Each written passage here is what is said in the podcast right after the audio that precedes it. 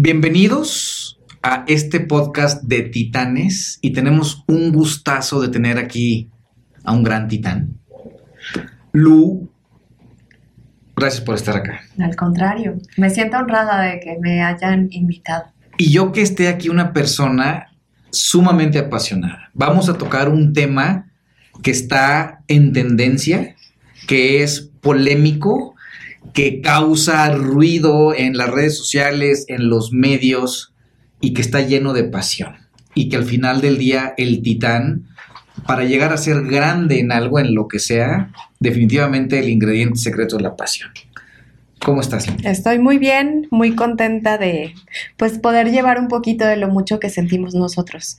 Es, como bien dices, es, es muy apasionante, eh, no deja indiferente a nadie, eso es un hecho.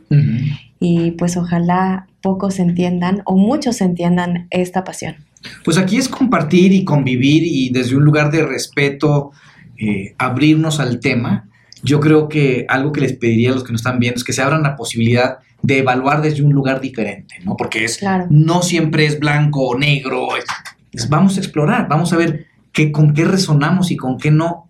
Cuéntanos un poco de ti, tu trayectoria, a qué te dedicas. Bueno, yo soy comunicadora taurina, estudié la carrera de comunicación en la Universidad Iberoamericana, tengo una especialidad en locución y doblaje. Eh, no soy una taurina de cepa, como muchos dicen, ¿no? Que, que ha sido heredada a través de las generaciones, no, esto fue mera pasión mía, algo que me atrajo en una entrevista que, hicieron a un torero y a partir de ahí pues comencé a investigar. Me di cuenta que era un mundo interminable, lleno de colores, lleno de magia, de, de muchísimas cosas que yo ignoraba, que viene a través también de, mucha historia, de mucho estudio, de mucho aprendizaje. ¿Pero cuántos años tenías cuando empezó, cuando eh, tuviste este despertar taurino? Poquito antes de los 18. Okay. Vi una entrevista a el matador de toros Ignacio Garibay, que ya está retirado. Me apasionó, me encantó. Él iba a las ventas de Madrid, a su presentación, y me impactó todo lo que escuché y me impactó todo lo que vi, las imágenes que habían mostrado. Y ya después me empecé a interesar mucho más y, vi pues historias de Pablo Hermoso de Mendoza cuando estaba en su apogeo, eh, Enrique Ponce, el Juli, en fin, figuras que estaban en el máximo, que al día de hoy siguen estándolo, ¿no? Pero, pero en ese momento era como el punto máximo de ellos y eso fue lo que a mí me atrajo. ¿Y antes de esto no había sido una corrida? Fui a una a los cuatro años. Eh, mis papás no vienen de, de esta historia taurina tienen por ahí matices ¿Pero destellos. Papás? Mis papás me llevaron con mi hermano. A los cuatro años. A los cuatro años. Fuerte, ¿no? Fuerte, duro, cruel y real. Fuerte, duro, cruel y real. Y, y, me impactó demasiado, pero no había quien me explicara. Solo me sacaron, o sea, me quitaron de ahí. No me lo volvieron a explicar, no me volvieron a llevar nunca más. A los 15 años con, con alguien fui su papá tuvo a bien enseñarme que era un capote, que era una muleta, ¿no? Los instrumentos del torero. Pero no le entendía, ¿no? O sea, yo decía, bueno, pero ¿qué es esto? ¿Qué es esto? ¿Qué es esto? Entonces tampoco tenía toda la paciencia para, para enseñarme, entonces lo dejé. Yo nací y crecí en una tierra naturalmente taurina, donde convivía con hijos de ganaderos, con gente que quería ser torera, que al día de hoy pues sigo conviviendo con ellos ya de manera profesional. Entonces, em, pues me resultaba muy natural, solo no me llamaba la atención, a pesar de que yo vivía alrededor de eso, ¿no? Las fiestas eran en ganadería, se hacían tiendas de vacas para, para las fiestas, en fin, todo giraba, pero no me involucraba. Okay. Entonces, eh, ya después de, de eso en la universidad, mi profesor de periodismo me, me obligaba a hacer notas taurinas, notas periodísticas taurinas. Me decía, no es posible que seas del estado de Tlaxcala, que es de donde yo nací, y que no me traigas nada de toros. Estando acá en Ciudad de México. Eh, estudié en Puebla. Ok. Entonces yo decía, bueno, está bien. Me dice, la siguiente semana me traes una entrevista a un torero o algo. Entonces yo decía, ¿a quién, no? Resulta que tenía muchísima gente y que conocía muchísima gente desde niña que eran taurinos y me, se, me, se me dio muy fácil. Entonces comencé a ir, honestamente fui sola. La, cuando yo lo retomo, empiezo a ir sola, completamente sola. Wow. eh, más o menos como entender. Fue muy solidaria la gente conmigo, me enseñaban y, yo preguntaba y me contestaban. Entonces fui como aprendiendo.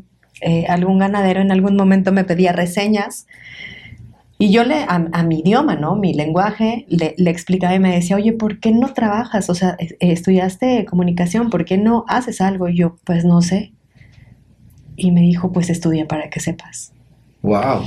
Oye, entonces, a los cuatro años fuiste, tuviste un quiebre, a los 15 vuelves a ir, te explican, y ya en la universidad te dicen, pues tú has de conocer a muchos toreros y ganaderos, ¿por qué no haces reportajes?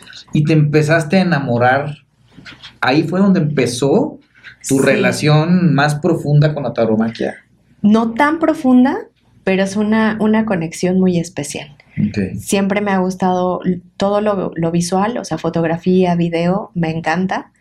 Entonces, pues yo tomaba fotografía y encontraba cosas muy bonitas, ¿no? En cualquier detalle. Yo decía, ¿por qué? ¿Por qué se me hace tan atractivo esto? Los colores, el traje de luces, que es maravilloso, que cada centímetro tiene un detalle, eh, los movimientos, las luces, en fin, la gente, todo tiene tiene algo mágico. Entonces, pues, a mí se me hacía muy natural tomar fotografías y subirlas a redes sociales, ya cuando empezaban las redes sociales. Y, yo decía, esto es una secta. Subía una foto taurina que para mí era muy natural, yo no sabía los movimientos que había en contra de, y me comenzaban a seguir taurinos. Yo decía, ay, qué raro. O sea, muy raro. Eh, y, y fui adentrándome más, más, más, más, más, hasta que tomé el micrófono entrevisté a Pablo Hermoso de Mendoza y dije, es lo que quiero hacer toda mi vida. Oye, ¿y no te has topado con pared en el sentido de las polaridades? Ayer eh,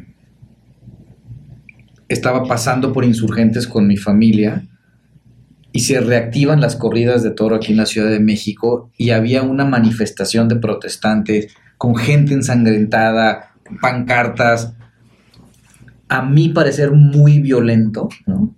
Y aparentemente pidiendo cesar, o sea, querían combatir la violencia con violencia. Me imagino que te has topado y te han dicho de todo en este camino. Cuéntanos un poco sobre este otro lado, de, ahora sí que de la oposición a este arte. Me han llamado violenta, asesina, psicópata, loca, enferma mental, Ayer lo escuché también, no solamente me agredieron a mí, agredieron a todos los que estábamos llegando a la Plaza de Toros, agredieron niños, adultos mayores, mujeres, en fin, eh, se fueron a los golpes, aventaron piedras, destruyeron parte de la plaza, eh, la vandalizaron, entonces pues nos llaman violentos, pero en realidad nosotros no hicimos nada más que aguantar, tolerar y meternos a la plaza que abrió. ¿No? de una manera legal. De una manera legal. La tauromaquia, y eso tiene que quedar claro, es lícita, legal y está normada. En, el, en México, ¿no? En, otras partes del mundo también. Hay ocho países eh, taurinos donde se pueden dar festejos taurinos. En otros se ha perdido la afición, en otros eh, se ha negado o la han suspendido, pero aquí sí está, es legal. Oye, bajo tu criterio, ¿qué crees que es lo que defienden ellos o por qué, cuál es el... porque parecía que están enojados. O sea, esa, esa marcha se veían enojados, gritando, y luego las imágenes muy fuertes. Yo, yo iba con mi familia, tengo una hija de 14 años y un niño de casi 3 años, y se quedaban asustados viendo esa manifestación. ¿Qué, ¿Qué, será? ¿Cuál es el punto, según tú, que están luchando estas personas? Em, uno es un pensamiento radical en el que quieren modificar algo en lo que ellos no están de acuerdo o que no les gusta. Yo, yo soy tolerante a cualquier persona que no le guste lo que a mí, a mí sí. Y también, de la misma manera, soy tolerante ante la gente de lo que no me gusta. No me gustan muchísimas cosas. Por ejemplo, no me gusta la gente que toma. Pero convivo con la gente que toma. Eso no significa que todos me caigan mal y que todos sean unos borrachos y los voy a vetar y los voy a cancelar de mi vida, ¿no? Entonces a lo mejor no es que tanto que no te guste que tomen, sino que sean malas copas. Ah, por ejemplo, ¿no? Pero no, simplemente evito los lugares donde puedo encontrar gente mala copa y listo, no pasa absolutamente nada. Pero ahora es este pensamiento en el que yo no voy a permitir que tú pienses diferente a mí si yo no estoy de acuerdo. La intolerancia en un mundo donde existe tanta apertura ahora, donde hay una ola de libertades, nos están cancelando, nos están eh, tratando de de anular completamente, de extinguir algo que nos pertenece, que sí lo hacemos propio, que sí lo creemos parte de nuestra cultura, parte de nuestro patrimonio y parte de nuestra historia en México y en otros países. Entonces, yo creo que esa es la, lucha, el ir en contra de un pensamiento libre pues, de las personas. Sí, yo, yo creo que tocaste un punto muy importante porque no es acerca si apoyas o no la tauromaquia, es acerca de que yo puedo estar en desacuerdo con lo que a ti te gusta y aún así sentarme contigo y dialogar. O tú estar en desacuerdo con algo que, que yo hago, pero el respeto ante todo. Es como si yo estoy en contra del movimiento LGBT y voy y les tiro piedras en su desfile. O sea, es, es una falta de... Sí, llamarte, eres un desviado. ¿Por? porque, porque a mí me gusta algo diferente a ti, eso me hace ser malo, o sea, o, me tienes que etiquetar de una manera y denostar lo que soy por lo que a mí me gusta, por lo que yo prefiero. Eso, eso, es muy importante. Digo, yo, yo no sé, pero yo siento que lo que estas personas reclaman es que estamos causando la muerte de un animal y ellos lo ven a lo mejor como por diversión o por entretenimiento.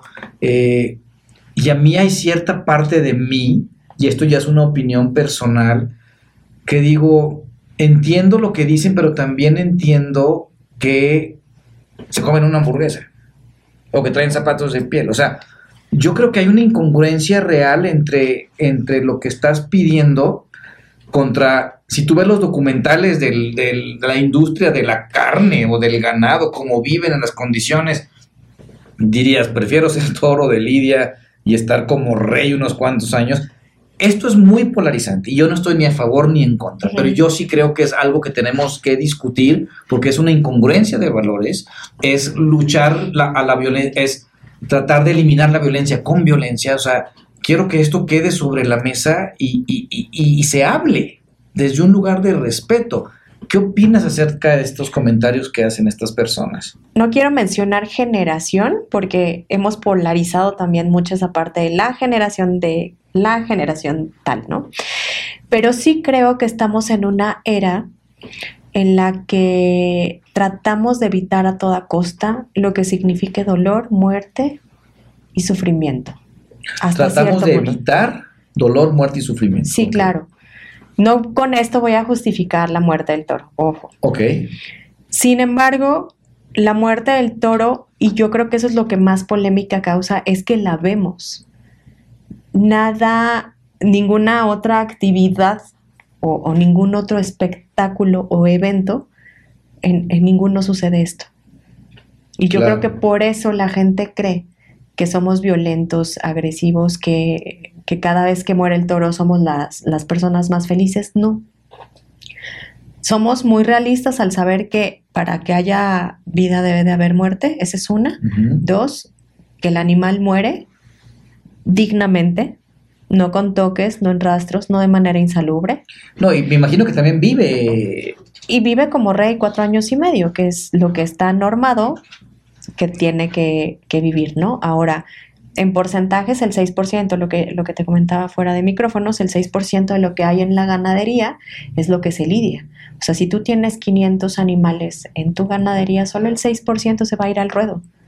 Los demás van a seguir viviendo en hectáreas y hectáreas y hectáreas de campo, que son reservas ecológicas, que cuidan el medio ambiente, que protegen eh, especies endémicas tanto de flora como fauna, y, que esa no lo ve la gente. Esa parte no la ven. Yo siempre que les digo, no trates de entender, no vayas a una corrida de toros de inicio. Yo prefiero llevarlos al campo bravo para que conozcan la vida de un toro, los cuatro años y medio, que eso va mucho más atrás porque llevan un registro desde los bisabuelos, abuelos, ta, ta, ta, ta, ¿no? que conozcan esta parte y ya después, que son los últimos 20 minutos de la vida de un animal, eso es una corrida de toros, los últimos 20 minutos. Pero hay un trabajo extenso, grande y lleno de amor atrás para llegar al toro. Está increíble. o sea, hablar de la vida y la muerte, hablar de lo que es importante o valioso para mí en cuanto, perdón, o sea, hablar de los valores y los gustos personales per se es polémico, ¿no? Pero sí, yo creo que este espacio, y me gustaría que este espacio sirviera para que vean la otra parte de la moneda, ¿no? Porque sí, yo he visto las corridas de toros eh, en la televisión y sí es fuerte, ¿no? Tú, tan, tú lo viviste también de niña, esta, e, es muy fuerte entender o enfrentarte en vivo y en directo con la muerte de un ser vivo, ¿no? Pero yo creo que el tema crucial aquí es que yo pueda convivir con alguien que tenga gustos y valores distintos a mí y poder dialogar desde el respeto. No quiere decir que voy a estar de acuerdo con lo que haces o con lo que dices, o tú con lo que yo hago, con lo que yo digo, pero sí en donde pierde la humanidad es no darse la oportunidad de de entender y ponerse en los zapatos de la otra persona y desde ahí hacer el mundo, ¿no? Y ahora sí que se requiere de un esfuerzo titánico porque decía un gran sabio que un ser evolucionado es alguien que puede sostener en su mente una idea que va en contra de su ideal y aún así poder estar entablar un diálogo con respeto. Así es. Entonces, ¿qué es, ¿cuál es el mensaje que, que quisieras que las personas se llevaran de lo que haces? Mi mundo es eterna pasión, todo el tiempo. Yo, como siempre lo digo, desayuno, como ceno, duermo y sueño, eh, toro. Para mí es, es fundamental, es parte de mi vida. No, no, no me veo haciendo otra cosa en este momento, ni en muchos años. He tratado de defender esta parte bonita, la historia, lo que a mí me deja, los valores que se promueven Em, y no pido que, lo, que lo apoyen. Yo no pido tampoco que, se vuelvan aficionados o que lo vivan con la misma pasión que yo, simplemente que toleren y que respeten el gusto de nosotros. No somos violentos, yo jamás me he peleado con nadie, o sea, a golpes nunca me he peleado, no me gusta, soy antiviolencia de hecho, eh, no, no disfruto de la muerte de un animal. Yo rescaté a mi perrito, el que tengo desde hace siete años, que se estaba muriendo, entonces no, no, no soy eh, agresiva, soy bastante tranquila de hecho, entonces que, aprendan a, respetar el gusto del otro, solo es eso. No, no estoy pidiendo que se vuelvan aficionados, ojalá, ¿no? Me encantaría poderles transmitir todo lo, lo bello que hay ahí. Simplemente es eso, tolerancia y respeto. Sí es definitivamente un, sacrificio, ¿no? que es la culminación, culminación del ritual, eh, en donde la culminación pues es, la muerte de un ser vivo y elevándolo a, a valores universales. Mm, se siente difícil de, de, yo poderle explicar a mi hija de 14 años, porque cuando íbamos, lo que te comentaba, íbamos en el coche y su, respuesta instintiva fue, sí, pero las vacas de las hamburguesas se la comen, ¿no? Y te alimenta, y hay un porqué. No supe qué, no supe qué decir. El toro también se come, la carne también, y es muchísimo más sana porque la carne de las hamburguesas lleva clenbuterol. La carne, e, esas reses estuvieron hacinadas en un metro más o menos, ¿no? Sí, no, una vida, una vida horrible y, unas condiciones. Exactamente, deplorables, ¿no? Y el toro de Lidia no tiene ninguna hormona, eh, viven en, al, al, intemperie, en campo abierto, de manera natural, se crían. Evidentemente, pues es más dura porque no tiene grasa, porque son atletas, son, son animales atletas, todo el tiempo están andando con mucho poderío, pero la carne también se come.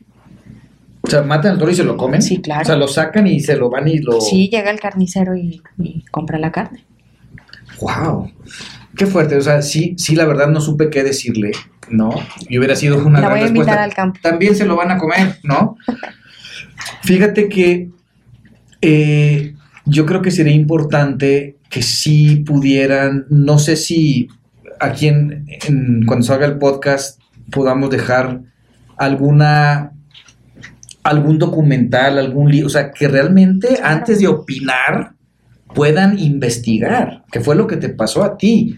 Tuviste un choque, tuviste un regreso y luego conforme fuiste adentrándote al mundo de la tauromaquia, fuiste viendo la otra parte que la gente no ve. Así es. Pero ahorita yo creo que estamos cegándonos y eso es lo que nos, nos vuelve violentos, el no, el no dejarnos explorar diferentes opiniones o diferen- en dejar entrar diferente información. Y yo creo que este espacio y lo que estamos haciendo puede enriquecer eso. Y estoy seguro que nos van a tirar Sí, tanto claro. a ti y a mí, yo diciendo que si las hamburguesas, pero es algo que se tiene que hablar. Y, y- y es muy importante aprender a estar, Ap- aprender, perdón, adelante, a estar incómodos. aprender a estar cómodos dentro de la incomodidad, ¿no? Porque puedo genuinamente estar en contra de lo que estás diciendo y decir, es válido. Digo, mientras no vengas tú y me... Sí, no, No, yo, me- yo no claro. soy ni ninguna poseedora de la verdad tampoco, ¿no? O sea, habrá razones que sí y habrá razones que no, y podrás estar de acuerdo o no. Pero eso es lo bonito, eso Claro. es lo, lo- lo polémico, que podemos no estar de acuerdo, pero seguir platicando sin, sin ningún problema. Yo no tengo por qué convencerte de absolutamente nada, ni tú a mí. No va a suceder. Cada quien tiene sus gustos, sus preferencias, y eso no te hace ni más ni menos. Y ahorita es muy fácil estar escondido atrás de una red social eh, opinando y criticando. Y a veces hasta sin tu nombre verdadero. ¿No? Y agrediendo muy fuerte. O sea, Sí, a mí no sí me ha tocado cosas muy fuertes, muy fuertes de, de leer. Bueno, yo bloqueo, ¿no? Yo no peleo, ni en redes Claro. sociales, pero sí me han tocado leer cosas bastante fuertes, muy fuertes. Pues es que es parte, es parte de ser un de, de ser un titán, ¿no? De tener unas creencias firmes. Obviamente yo creo que, que implica también, o sea, ustedes o tú en tu caso, sería una incongruencia que te pusieras a pelear con tus haters, ¿no? O sea, una cosa es dar datos e invitar a la reflexión y al respeto y... eh, pero sí es difícil, o sea, en un mundo en donde ya no hay cabida para el diálogo, cabida para el debate, ¿no? O una discusión hablando de un tema, de una discusión sana de puntos de vista, yo creo que, que la fiesta brava saca a relucir eso, ¿no? En dónde estamos con los valores eh, dentro de la humanidad, independientemente si estás de a, a favor o en contra, pero es un tema que saca la pasión para un lado o para el otro.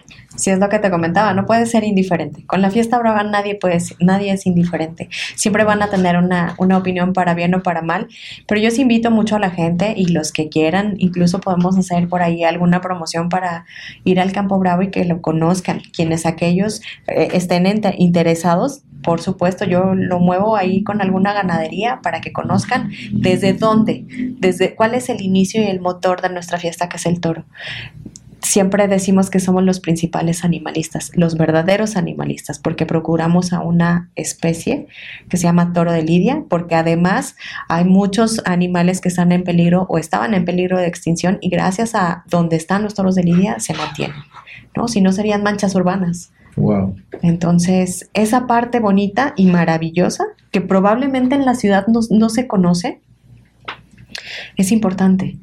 Te, voy a comentar algo rápido. Hace un año nos llamaron, yo pertenezco a una asociación que se llama Tauromaquia de- Mexicana, que se dedica a esto de la promoción y defensa de la fiesta a nivel nacional. Estoy a cargo de- del estado de Tlaxcala. Entonces nos, man- nos llevaron 90 chicos de la UNAM eh, para que conocieran el Campo Bravo. Fueron dos días, los llevamos a dos ganaderías y al principio había gente que, o sea, para ellos el campo era, no sé, este, Chapultepec o una cosa así. Claro. No lo critico, es lo que conocen, ¿no? Ujú. Y no por eso los llamo ignorantes. Los llevé caminando hasta la casa de la ganadería, los, les llevamos a que conocieran dónde vivía el toro, de qué se alimentaba, conocieron matadores de toros y nos estuvieron preguntando acerca de por qué olé, ¿no? Porque todos decimos ole. Al día siguiente los llevamos con unas, eh, con otra ganadería y llegaron niños de 7, 8 años que están estudiando o están practicando para ser toreros. Los invitamos a que aprendieran a agarrar un capote, una muleta. Terminaron gritándole todos. Había chicos antitaurinos, había gente que no conocía el campo y al final echamos el cachún cachún y nos dieron las gracias y yo les dije, esto para mí es, ya lo hice absolutamente todo. Yo no quiero que seas taurino, quiero que entiendas por qué soy taurina. Qué increíble. Y con eso me quedo. Oye, ¿por qué ole? ¿Por qué ole? ¿Por qué ole? ¿Por qué no Ah, aja? O- viene de, de Alá. Ha- Hay varias wow. historias, pero viene de Alá, ¿no? Es una alabanza sobre algo, sobre algo que te impacta, sobre algo que... Es como te- reconocer algo Exactamente. A de modo es magnificencia eso. que estás experimentando. Exactamente. Pues de entrada yo creo que eh, la base o la raíz de existir de este podcast es eso, es dialogar, es inspirar, es motivar a tu evolución y para evolucionar necesitas ser capaz de probarte las creencias y valores de alguien más para poder existir con respeto, ¿no? Eh, gracias, Lu. Gracias por acompañarnos, gracias por compartirte, gracias por ser alguien apasionado. Eh, señores y señores, ni a favor ni en contra, a favor de la pasión y de que la gente se dé oportunidad de investigar, de crecer y de evolucionar con amor y con respeto. Muchísimas gracias. No, al contrario, muchas gracias. Y no estoy ni a favor ni en contra, sino con respeto, todo es posible. Nos vemos próximamente, ya nos invitarás a un campo. Claro que sí. Buenas tardes.